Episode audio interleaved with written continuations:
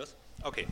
So, äh, das ist jetzt hier nicht geplant, dass der kleine Mann hier mir auf dem Schoß sitzt, aber das kriegen wir gleich gelöst. Also, wir zwei sind äh, momentan aus äh, Neu-Isenburg, das liegt bei Frankfurt am Main. Ursprünglich kommen wir aus äh, Sachsen. Vielleicht ist Döbeln ein Begriff, das ist die Mitte von Leipzig, Dresden, Chemnitz. Ähm, wir sind äh, seit 2004 verheiratet und haben äh, zwei Kinder, das habt ihr schon gemerkt. Ich bin 38, meine Frau wird 35 Ende des Jahres. Ja. Wie? 29. Okay. Ähm, und ich würde sagen, äh, meine Frau beginnt mit der Geschichte, die ungefähr vor zwölf Jahren begonnen hat. Und ja, dann setze ich ein. Ja. Genau.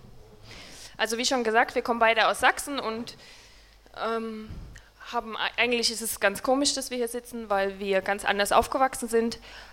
Wir sind nicht mal konfirmiert, wir sind nicht, ja, waren nicht getauft und ich weiß noch, als Kind habe ich meine Eltern mal gefragt, gibt es eigentlich Gott? Bin erst zu meinem Vater gegangen, dann zu meiner Mutter und beide haben gesagt, wie kommst du denn da drauf? Nee, natürlich nicht. Ähm, und damit war das erstmal erledigt. Ich weiß nur, dass ich als Kind, wenn ich echt gerne was haben wollte, habe ich dann doch heimlich im Bett gebetet, weil vielleicht gibt es ihn ja doch und es schadet ja nicht. Aber je älter ich wurde, umso mehr, umso absurder fand ich den Gedanken, dass es Gott gibt und überhaupt Bibel fand ich sowieso total bescheuert. Ich habe dann in der Schule gerne mich für spezielle Evolutionsvorträge im Biounterricht gemeldet, habe gerne meine Konfirmandenfreundinnen gedisst.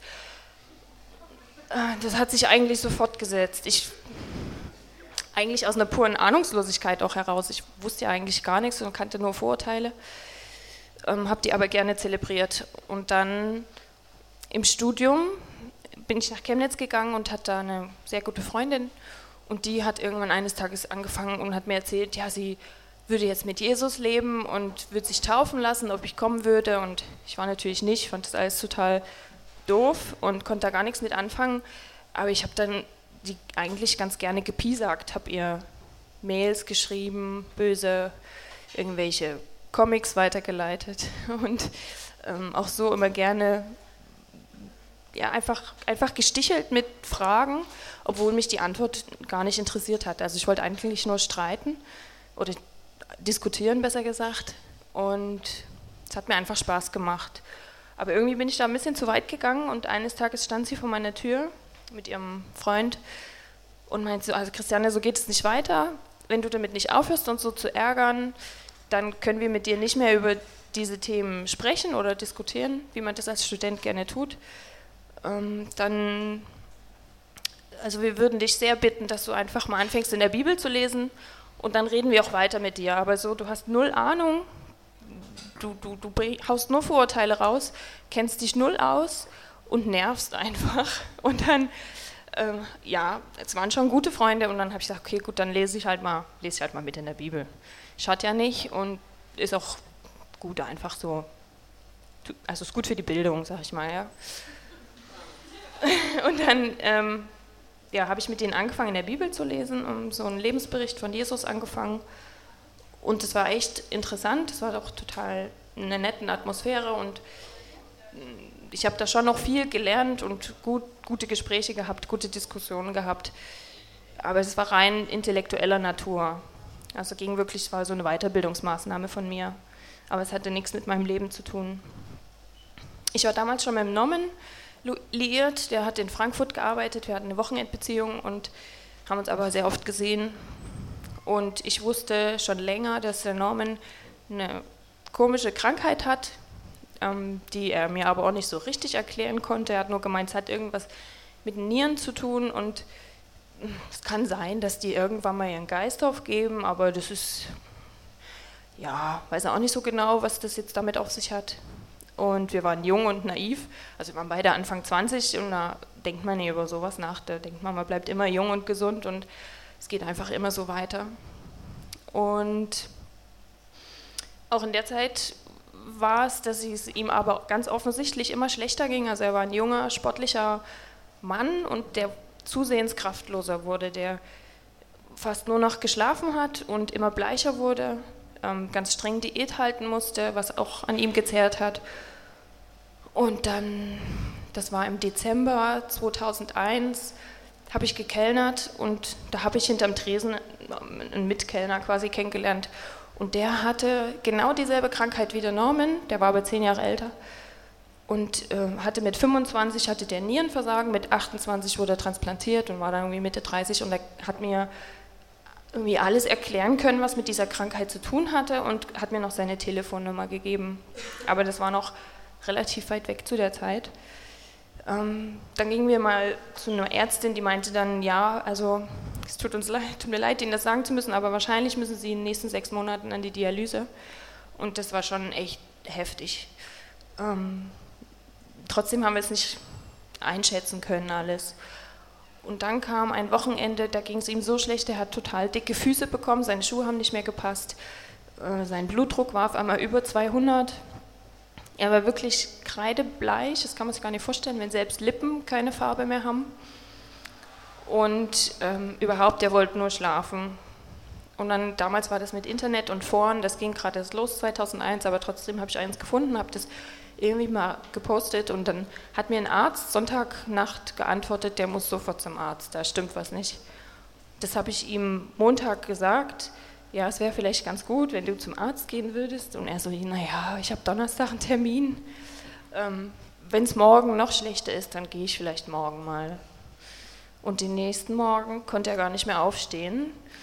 Ähm, mittags hat er sich aus dem Bett gequält und hat dann erstmal eine große Portion Bratkartoffeln gegessen und eine ganze Flasche Saft getrunken. Und im Nachhinein wissen wir, dass das für jemanden, der akutes Nierenversagen hat, wie der Norman das hatte, ist das tödlich. Also das überlebt man eigentlich keine zwei Stunden, wenn man Kartoffeln und Saft konsumiert. Er hat es trotzdem unwissend getan und konnte danach gar nichts mehr. Er saß einfach nur auf dem, auf, auf dem Stuhl und konnte sich nicht mehr bewegen. Irgendwann hat er sich dann doch nochmal aufgerappelt und hat sich ins Auto gesetzt, um zum Arzt zu fahren. Und der Arzt war in Leipzig im Stadtzentrum und das waren über 80 Kilometer Autobahn. Das habe ich aber alles erst im Nachhinein erfahren. Und unterwegs hat er so mir, also hat er mir im Nachhinein erzählt, hat er seine Beine nicht mehr gespürt. Er wusste nicht mehr, ob er jetzt Gas gibt oder bremst. Und seine, er konnte auch nicht mehr sprechen, weil seine Zunge gelähmt war. Und die nächste Stufe ist eigentlich, dass das Herz gelähmt wird von dem Kalium, was in den Kartoffeln und dem Saft ist.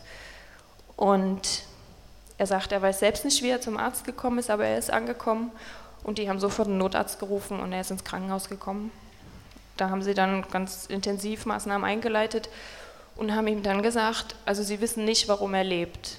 Also normal ist so ein Kalium-Blutwert für einen gesunden Menschen liegt zwischen 3 und 5, irgendwas. Tödlich ist 7 und er hatte 8,3. Und allein, dass seine Beine und seine Zunge gelähmt werden, das ist halt muskellähmt und das Herz ist auch ein Muskel, deswegen eigentlich müsste er tot sein. Und ein Arzt wollte auch sein EKG gerne behalten, weil er das noch nie, noch nie gesehen hat, so was Aufregendes. Ja. Und das fiel in die Zeit, als ich auch Bibel gelesen habe und mich auch erstmal ernsthaft damit auseinandergesetzt habe, was steht da eigentlich drin, kann es vielleicht wahr sein, ist es vielleicht doch nicht so ein Mist. Und ähm, als wir das so erlebt haben, wie er das überlebt hat, auch die Vorbereitung schon mit diesem Kellner, den ich getroffen habe, der uns dann regelmäßig im Krankenhaus besucht hat und eigentlich die ganze erste Dialysezeit begleitet hat, ähm, da war mir eigentlich klar, das war jetzt alles kein Zufall. Also ich habe da voll den roten Tra Faden drin gesehen und ähm, mir war also mir, das, mir war es einfach sowas von klar, das war jetzt kein Zufall, dass er noch lebt, dass wir das so miterleben und ähm, ja, und ich habe das erste Mal in meinem Leben nicht mehr an Gott gezweifelt. Also es war mir einfach klar, den gibt es. Ich weiß jetzt nur nicht, ist es der, der in der Bibel steht. Ich habe in der Zeit was in mein Tagebuch geschrieben, das lese ich euch gerade mal vor. Einfach um euch zu zeigen, wie es mir so, wie es uns ging in der Zeit. Also das habe ich einen Tag vor seinem Krankenhauseinlieferung aufgeschrieben. Erst jetzt beginne ich langsam die Ausmaße von Normans Krankheit zu begreifen, sofern das überhaupt möglich ist. Es ist keine Sache, die man überstehen oder überwinden kann, kein Akt, für den man Kraft aufbringt um anschließend erleichtert aufzuatmen. Es wird uns immer begleiten. Entweder bringt uns das zusammen oder auseinander. Im Moment bin ich dazu bereit, ihm meine ganze Kraft zu geben. Aber wie viel habe ich davon? Und welche Rolle spielt der Glaube dabei? Ich weiß es noch nicht. Unsere Leben stehen vor einer großen Probe, vor einem Abschnitt den, Abschnitt, den niemand begehen möchte, uns aber keine Wahl bleibt. Wahrscheinlich ist das das Schwere daran, keine Wahl zu haben, das Schicksal Fragezeichen, hinzunehmen.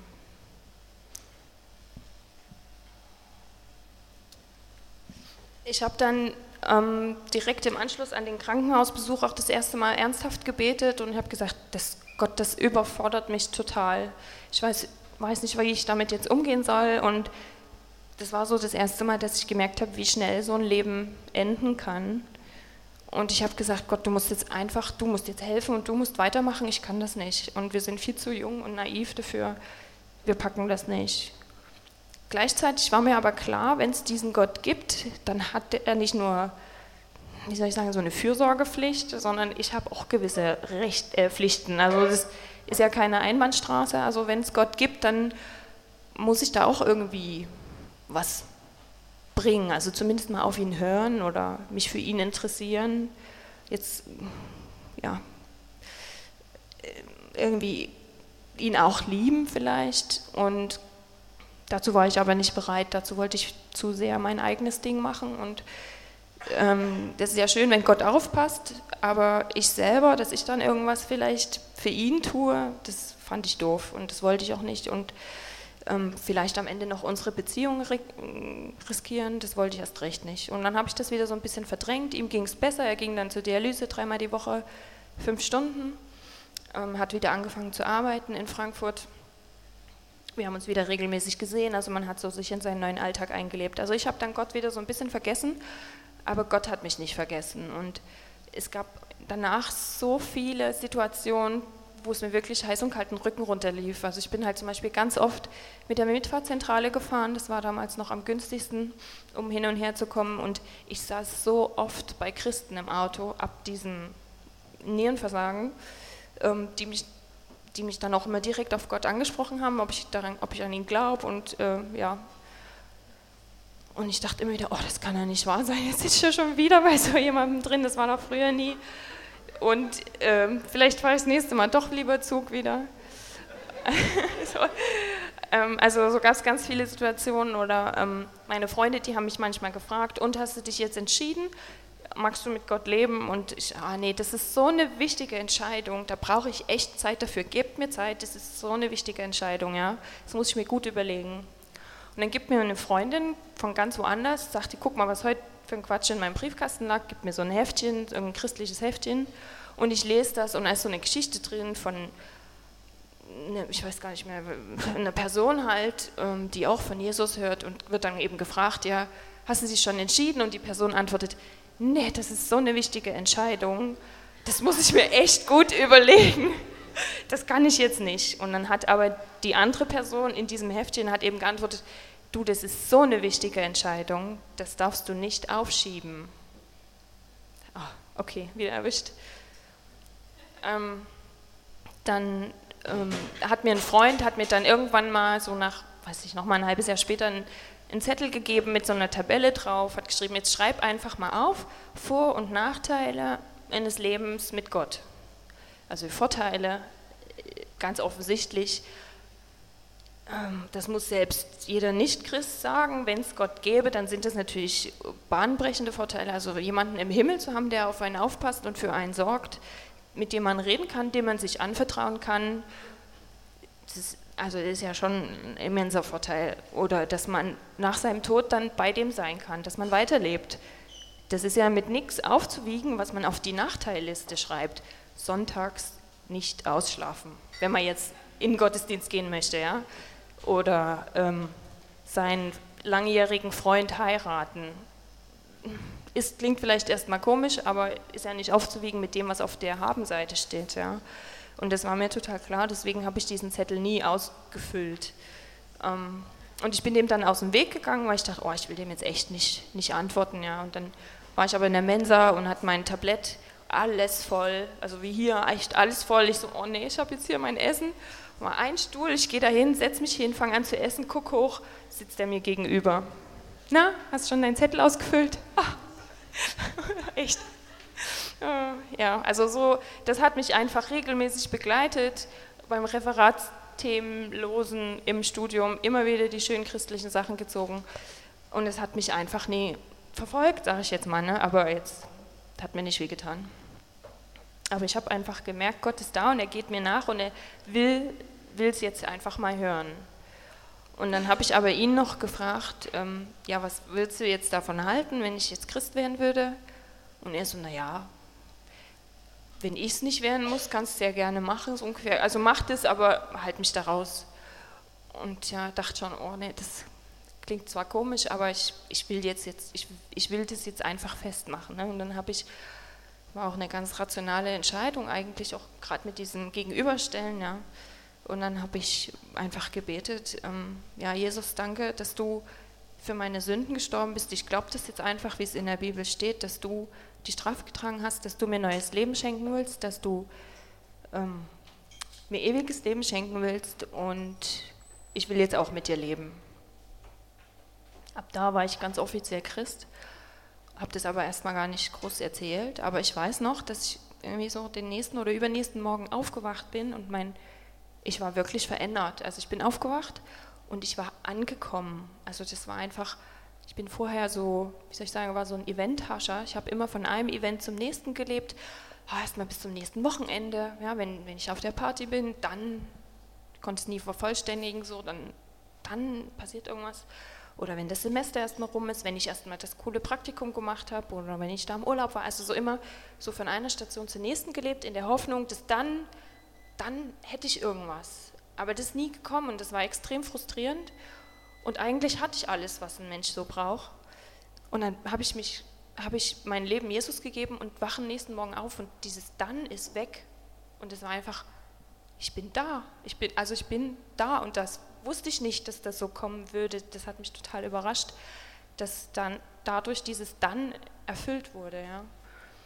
Und ich hatte auf einmal ganz andere Gedanken. Also wenn ich Menschen gesehen habe, dann habe ich nicht mehr gedacht, oh, was hatten die für eine schreckliche Hose an, sondern ich habe dann echt gedacht, oh, hat die tolle Haare. Also ich hatte so ganz positive Gedanken über andere Menschen, auch so, die ich gar nicht kannte, oder zu so Themen wie, ja, ich sage es einfach mal Abtreibung, ja, das fand ich in Ordnung. Und dann zwei Tage später fand ich es Katastrophe. Ja. Ähm, also so quasi im Schlaf hat sich da einfach ganz viel getan. Ich bin aufgewacht, war ein neuer Mensch und ich war total angekommen. Ja. Aber das Problem war, dass das unsere Beziehung natürlich extrem herausgefordert hat, weil wir auf einmal grundverschieden waren. Wir haben vorher alles zusammen durchgestanden und ganz eng zusammengehalten und auf einmal war ich anders. Wir gehen in einen Kinofilm und er lacht und ich nicht. Oder also man hat so ganz andere Ziele und Prioritäten gehabt und man hat gemerkt, wir haben gar keine Basis und irgendwie zieht es uns ja als Paar gerade den Boden unter den Füßen weg. Und dann gab es einen Sonntag, ähm, da hat er mich dann sogar ausgelacht für meinen Glauben, vor, also mit jemand anders zusammen. Und das geht ja mal gar nicht. Und dann habe ich gesagt, ähm, also mich jetzt hier noch vor jemand Dritten schlecht machen, ich bin weg. Ich gesagt, also ist, wir haben keine Zukunft, wir haben keine Basis, wir verstehen uns nur noch schwer. Ich will lieber mit Jesus leben als mit dir. Und das war schon noch ein großer Konflikt für mich, weil ich ihm, als er an der Dialyse war, einfach irgendwie versprochen hatte, ich bleibe bei dir. Und ähm, ja, jetzt habe ich ihm gesagt, dass ich gehe und dass ich nicht wiederkomme.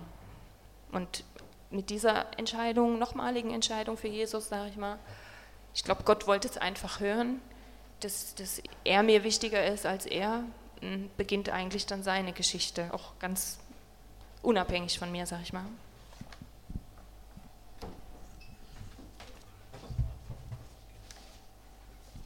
Genau. Jetzt geht's besser. Den Tag weiß ich noch ganz genau, das war ein Sonntag, wo sie normalerweise dann irgendwann von mir auf dem Bahnhof geschafft worden wäre. Und das war aber irgendwann gegen Nachmittag und ich war total baff, als sie auf einmal sagte, ihr, das, das geht nicht so weiter. Wir können so nicht zusammenleben, ich gehe jetzt, schaff mich bitte auf den Bahnhof. Die Situation war für mich so schockierend, dass ich vor Schreck erstmal gesagt habe, was willst du jetzt eigentlich von mir? Und äh, ich wusste ja, dass sie mir schon öfter was erzählen wollte von Gott und äh, dass sie in der Bibel liest. Und dann habe ich ihre Bibel gesehen und dann habe ich das Ding in die Hand genommen und habe die wahllos irgendwo aufgeschlagen und habe versucht, was zu lesen und ich habe sie wieder zugeschlagen. Ich habe gesagt, weißt du was, Christiane, ich kann das nicht lesen. Das ist alles geschwollen. Das, das, das kann ich nicht verstehen. Das ist ein geschwollener Mist, habe ich gesagt. Ähm, ja, das waren, das waren meine Worte und dann war das aber der erste Moment, wo ich mich hingesetzt habe und mit Christiane darüber reden konnte. Natürlich hat mich das schon geschockt. Äh, zum einen äh, diese Abwehrhaltung, dass man dann einfach, ohne sich zu informieren, vorurteilig einfach sagt, nee, ich will damit nichts zu tun haben. Und zum anderen äh, fand ich es interessant, was sie zu erzählen hatte, aber irgendwie war das immer für mich so, okay, wenn sie jetzt geht oder wenn ich bei ihr gegangen wäre, dann ist das Thema beendet und äh, ich halte halt mich da raus. Ähm, das habe ich natürlich dann äußerlich nicht so äh, äh, dargestellt und jedenfalls war ich überglücklich, dass sie dann sozusagen nicht für immer gegangen ist. Ähm, aber es war ein einschneidendes Erlebnis. Von dem Tag konnten wir, wie gesagt, öfter darüber reden und das haben wir dann auch gemacht. Und äh, irgendwann kam dann halt auch der Punkt, äh, dass sie mir sagte, ja, ich würde dir gerne auch mal meine neuen Freunde vorstellen. Das war ein richtiges Problem, wo ich von vornherein irgendwie schon gesagt habe, boah, die wollen doch was weiß ich, was die mit mir machen wollen. Auch wieder total vorurteilig, logisch und äh, habe das auch richtig vor mir hergeschoben. Ähm, wie gesagt, zu der Zeit bin ich dreimal zur Dialyse gegangen. Dialyse ist Blutwäsche, das heißt, was früher meine Niere gemacht hat, macht dann eine Maschine, halt bloß fünfmal, äh, fünf Stunden, dreimal in der Woche. Man kann sich ja vorstellen, so eine Niere, wenn die 24 Stunden permanenten Körper äh, äh, das Blut reinigt, äh, was die in 15 Stunden in der Woche schafft, ähm, das ist nicht mal anteilig so viel, was er machen müsste. Dementsprechend ist es total schwierig, wenn man für längere Zeit an der Dialyse bleibt. Deswegen ist es irgendwie immer das Ziel, dass man vielleicht eine Spenderniere bekommt. Das war vorher für mich absolut unbekanntes Thema. Wussten darüber überhaupt nichts. Wir waren so naiv, wir waren so in unserem Leben drin. Uns war das auch egal, vor allen Dingen mir. Ich habe so ein richtiges Draufgängerleben geführt. Mir war mein Leben eigentlich total wurscht. Und wenn ich draufgegangen wäre, dann wäre das für mich so vielleicht sogar noch cool gewesen. Und vielleicht noch für andere. Jedenfalls, ich war an dieser Dialyse in einem Zweimannzimmer allein und ich konnte immer wie durch so eine Durchreiche gucken ins andere Zimmer und habe dann fünf, sechs Leute im Nachbarzimmer gesehen, die auch Dialyse äh, gemacht haben und die haben alle zusammen Fernsehen geguckt und sich rege unterhalten und ich habe dann gesagt, boah, ist das öde hier allein in dem Zimmer. Und dann habe ich das Christiane irgendwann mal gesteckt und gesagt, irgendwie, ich, ich halte es nicht mehr aus hier allein im Zimmer. Ich wünsche mir irgendwie, dass mal jemand bei mir ins Zimmer kommt, dass ich nicht immer allein bin. Und dann sagt sie zu mir, weißt du was, ich, ich werde für dich beten. Oder ich habe für dich gebetet, dass jemand ins Zimmer kommt. So, ja, ist ja cool, aber würdest du jetzt nicht machen brauchen. Ja, ich habe ich hab, ich hab gebetet, äh, dass bei dir jemand ins Zimmer kommt und wenn es geht, ein Christ. Ja, komm, das reicht einfach jemand. Ne?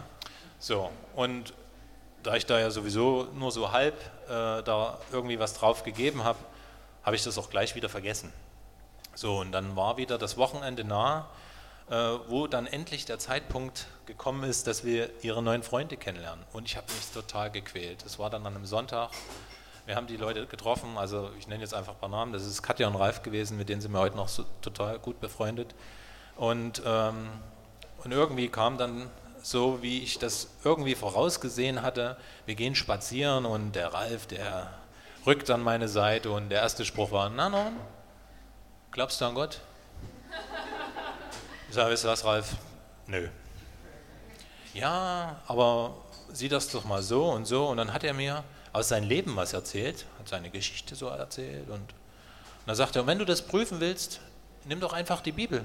Lies das in der Bibel, das kannst du prüfen. Da steht alles genauso drin. Und dann habe ich gesagt, weißt du was, ich habe das versucht, ich habe bei Christiane mal reingeguckt, das kannst du vergessen, das ist nur geschwollener Mist. Und dann sagt er, ja, weißt du was, Norman, es gibt auch eine Bibel für dich, bist ein ziemlich einfacher Mensch, die kannst auch du verstellen. Ähm, die ist in einem einfachen, kuren Spruch geschrieben und ja, die würde ich dir gerne geben. Gut, Sonntag war natürlich immer der Tag, wo ich zurück nach Frankfurt gefahren bin. Ähm, die Situation war die, wir standen noch zu vier zusammen und der Ralf sagt so, äh, ich hole mal kurz die Bibel, steigt aufs Fahrrad und düst los. Die Chance habe ich genutzt, habe mich ins Auto gesetzt, habe mich nicht verabschiedet und bin nach Frankfurt gefahren und so unterwegs, ja, geschafft. So, äh, dann ging die Woche los mit dem Montag, wo ich ganz normal gearbeitet habe. Abends musste ich dann immer zur Dialyse. Ich war dann zur Dialyse angekommen und dann sagte auf einmal die Krankenschwester, Herr Grundmann, Sie bekommen heute einen neuen Zimmernachbarn. Okay. Habe ich mich natürlich riesig gefreut. Der kam natürlich rein und äh, das erste ist dann natürlich im Smalltalk. Und wieso bist du an der Dialyse und wie kommst du und, und stehst du auch schon auf der Spendeliste? Ja, das ist echt so die Reihenfolge so gewesen und auf einmal sagt der Mann, höchstens fünf Minuten miteinander gesprochen, nein, ich vertraue auf Gott. Okay, so, dann war, natürlich, äh, war ich natürlich erstmal voll bedient und habe gedacht, okay, das war's dann. Dann habe ich wieder meinen Part gemacht, als wäre niemand im Zimmer und äh, habe natürlich dann abends Christiane die Geschichte erzählt. Die war total happy, weil, boah, das war mein Gebet und so, ja, ja, das war Zufall, habe ich gesagt. Das war reiner Zufall. Ähm, die Woche ging weiter, es wurde Dienstag, da bekam ich Post. Ihr könnt euch sicher vorstellen, was dann kam. Er hat mir diese Bibel geschickt, ich habe sie heute noch aufgehoben. Und in der Bibel hat er äh, noch einen Brief dazu geschrieben. Und da stand dann irgendwie ganz cool drauf. Ähm, wie versprochen, habe ich dir eine dieser New School Bibeln besorgt, in den, in, äh, in den, äh, die den Inhalt verständlicher rüberbringt irgendwann dann noch in den Zeilen sagt er, äh, wichtig noch, Gebet. Gott, wenn es dich wirklich gibt, dann hilf mir, die Bibel zu verstehen. So, ich habe das Ding in die Hand genommen, habe äh, mir das Ding angeguckt, habe gedacht, hm.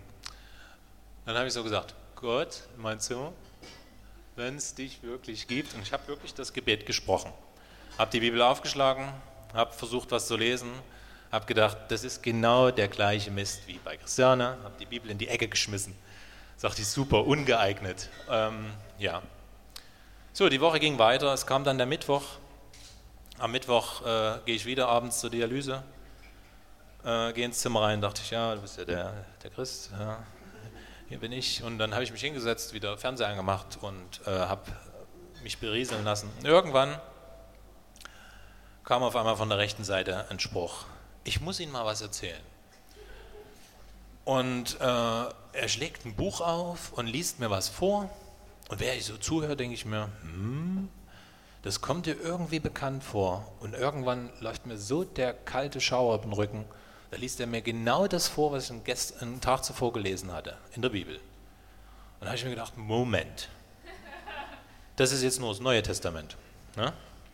Da sind äh, über 60 Bücher drin warum liest er mir diese Stelle vor? Und dann habe ich in dem Moment erstmal verstanden, wie man das lesen muss, weil er hat mir das erklärt und ich habe verstanden, was mit diesem kurzen Abschnitt gemeint war.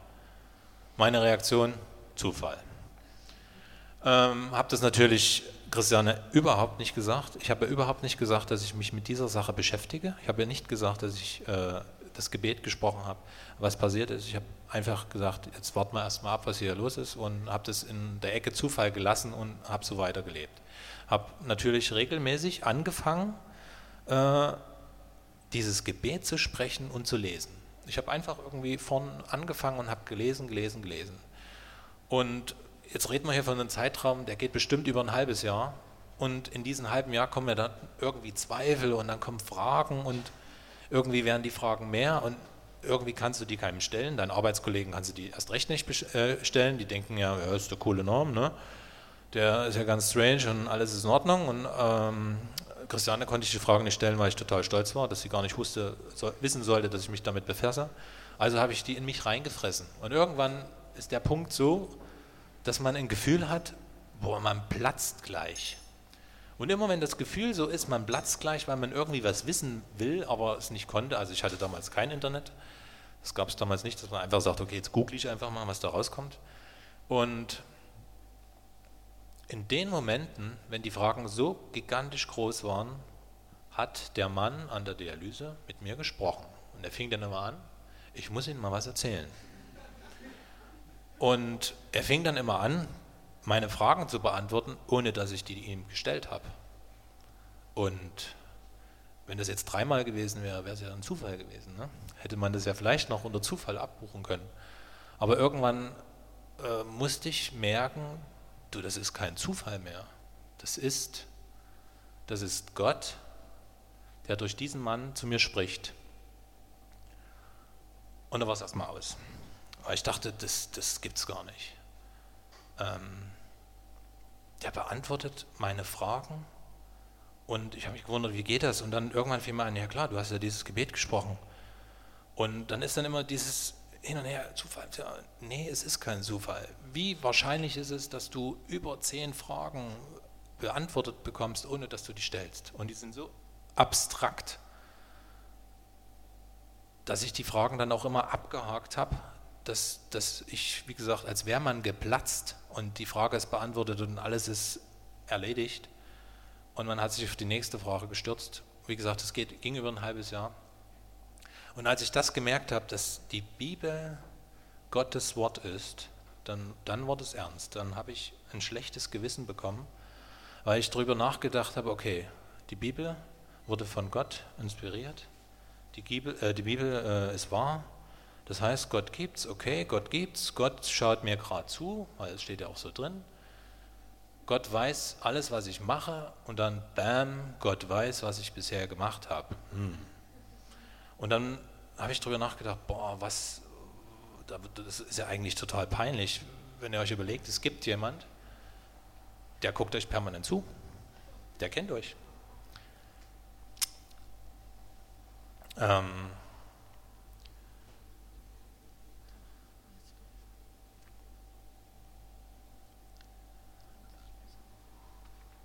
ich habe versucht, als ich das festgestellt habe, dass ich, äh, dass ich jetzt, äh, dass jemand vor mir steht, der sieht, was ich mache, der weiß, was ich mache und ich ein mega Problem habe, äh, habe ich versucht, mich zu bessern. Habe ich gedacht, okay, ab heute versuchst du ordentlich zu leben. Dann habe ich mich angestrengt. Und dann sind mir halt so Probleme in den Weg gekommen wie mein Fahrstil. Ich muss bekennen, ich bin damals wieder Henker gefahren, also Verkehrsregeln gab es für mich nicht. Ich habe äh, wirklich katastrophal was dahingelegt. Ich habe auch ein Leben geführt, ich war irgendwie immer aggressiv. Ich habe immer mich mit sämtlichen Leuten, meistens auf der Straße, mit meinem Auto angelegt und ich hatte Vorurteile. Rein äußerlich habe ich dort innerlich einen, einen Kampf gehabt. Ich bin äh, innerlich verbal über die Leute hergefallen, wegen nichts, einfach nur vorurteilig. Und wenn man sich das vor Augen hält, was Gott dann alles sozusagen gesehen hat, dann, dann geht es einem anders. Ich muss mal kurz spicken, ich bin ja ein bisschen Faden verloren.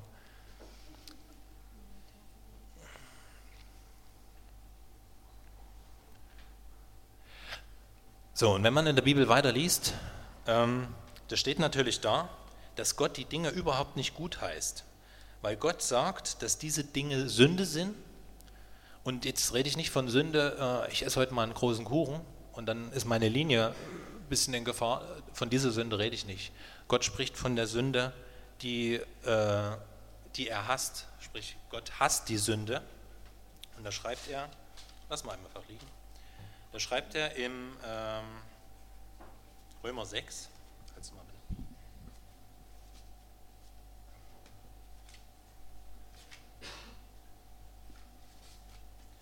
Da schreibt er in Römer 6, wenn ich ihn dann finde. Denn der Lohn der Sünde ist der Tod.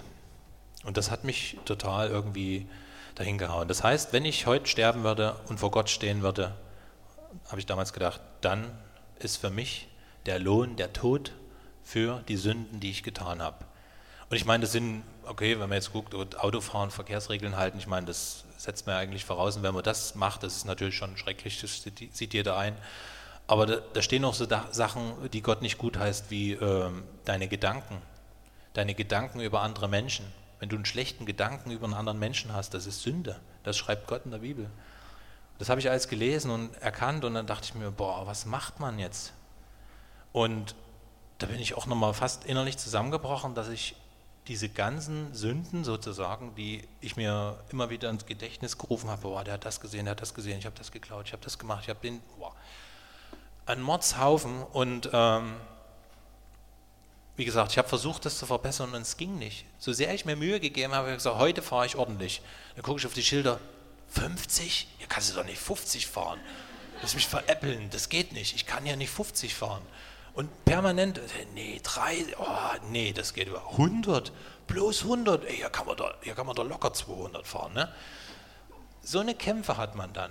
Man geht durchs Leben und hat sich darüber nie Gedanken gemacht, man hat sich seinen eigenen Katalog zurechtgestrippt, nach dem man lebt und auf einmal sagt einer, das geht so nicht und du denkst, hä?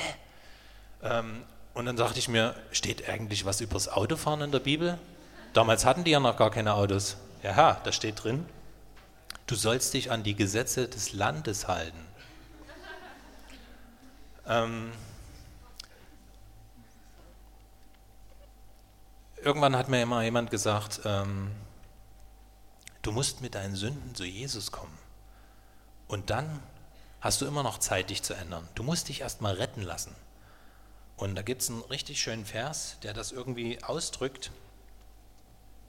Da steht drin in Matthäus 11, Vers 28, Kommt zu mir, ihr alle, die ihr euch plagt und von eurer Last fast erdrückt werdet. Ich werde sie euch abnehmen. Nehmt mein Joch auf euch und lernt von mir, denn ich bin gütig und vom Herzen demütig. So, werde ich, äh, so werdet ihr Ruhe finden für eure Seele, denn mein Joch drückt nicht und meine Last ist leicht. Und das ist ja eigentlich genau das, was ich mir gewünscht habe, dass irgendwie diese Last weggeht von mir, weil das war schon so bedrückend.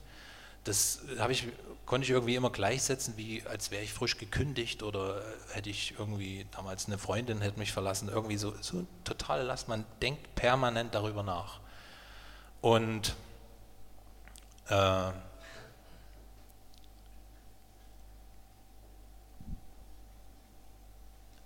Und dann habe ich, hab ich gedacht, okay, ich kann mit meinen Sünden zu Jesus kommen und dann ist das alles gut. Ja, was, was muss ich denn da jetzt machen?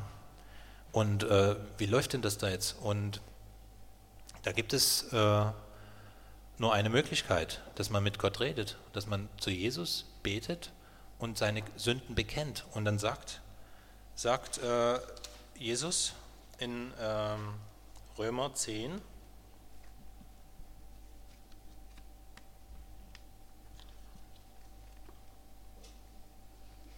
Mann, bin ich aufgeregt.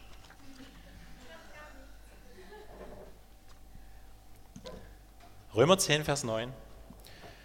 Wenn du also mit deinem Mund bekennst, dass Jesus der Herr ist und mit deinem Herzen glaubst, dass Gott ihn von dem Toten auferweckt hat, wirst du gerettet werden. Ich habe nämlich vorhin vergessen, noch den Satz zu Ende sagen, zu sagen, der Lohn der Sünde ist der Tod. Und er geht weiter der Satz, die Gnadengabe Gottes, aber ewiges Leben in Christus Jesus, unseren Herrn.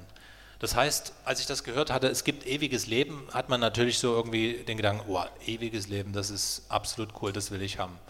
Und deswegen habe ich mir dann auch, wie gesagt, extrem Mühe gegeben, aber es ist nicht gelungen. Und wie gesagt, ich wiederhole den Satz nochmal, wenn du also mit dem Mund bekennst, dass Jesus der Herr ist und mit deinem Herzen glaubst, dass Gott ihn von den Toten auferweckt hat, wirst du gerettet werden. Und dann habe ich wirklich abends da gesessen und habe gedacht, das ist der einzige Weg, das ist der einzige Weg. Und dann habe ich mich in mein Zimmer gekniet und habe gesagt, Jesus, du siehst, du siehst mein ganzes Leben, ich habe nur Mist gemacht. Ich bin total daneben gewesen und schon, schon äh, kaum irgendwie in, in deine Richtung gelaufen. Bitte vergib mir. Und dann dachte ich mir, das war es jetzt oder was? Und dann habe ich gesagt, nee, es ist nichts passiert. Kein Feuerwerk, gar nichts. Nichts passiert. Da dachte ich mir, okay, also Jesus. Dann habe ich von vorne angefangen. Jesus, bitte vergib mir meine Sünden. Nichts passiert. Das habe ich drei, vier Mal gemacht. Heute weiß ich, dass Jesus mir vergeben hat. Das, was in der Bibel steht, das sind Gottes Worte und Gottes Worte sind wahr. Und ich möchte euch abschließend noch einen Satz aus dem Hebräer vorlesen, was Glaube ist. Der Hebräerbrief schreibt über den Glauben. Hebräer 11. Was ist denn der Glaube? Er ist ein Rechnen mit der Erfüllung dessen, worauf man hofft. Ein Überzeugtsein von der Wirklichkeit unsichtbarer Dinge. Ich sage es nochmal. Was ist der Glaube? Es ist ein Rechnen mit der Erfüllung dessen, worauf man hofft. Ein Überzeugtsein von der Wirklichkeit unsichtbarer Dinge. Wie das Christiane vorhin gesagt hat, mit, äh, nachdem sie das gebetet hatte, ist bei ihr am nächsten Tag was anderes gewesen. Das war bei mir nicht sofort so, aber ich habe viel später auch gemerkt, dass sich einiges geändert hat. Mein Fahrstil, der ist wie Zucker geworden gegenüber früher. Auch diese ganzen äh, Lästereien, die, die sind immer weniger geworden. Weil ich habe das, hab das Gott gesagt. Gott wünscht einen Dialog. Gott wünscht sich, dass wir mit ihm reden. Und äh, ich habe ihm gesagt, du musst mir helfen, das in den Griff zu kriegen. Ich krieg's nicht hin. Ich krieg's nicht hin. Und ich kann heute wirklich sagen, äh, das hat sich so gebessert. Ich bin kein perfekter Mensch. Wir kochen alle noch mit Wasser. Wir sind nicht irgendwie anders als ihr. Aber was wir von euch irgendwie uns wünschen, ist, dass ihr euch eine Bibel nehmt und das mal prüft. Und dass ihr vielleicht, vielleicht ähnlich wie bei mir einfach mal die Frage an Gott stellt, ist das wirklich wahr, was hier drin steht, gibt es dich wirklich? Und da vorne auf dem Tisch gibt es einen Stapel Bibeln, das sind Neue Testamente, da könnt ihr euch alle eins mitnehmen. Und ihr könnt das alle ausprobieren. Und ich, ich gebe euch die Garantie, ihr werdet, ihr werdet ihn kennenlernen, weil Gott verspricht, wer mich sucht, wird mich finden. Das war's.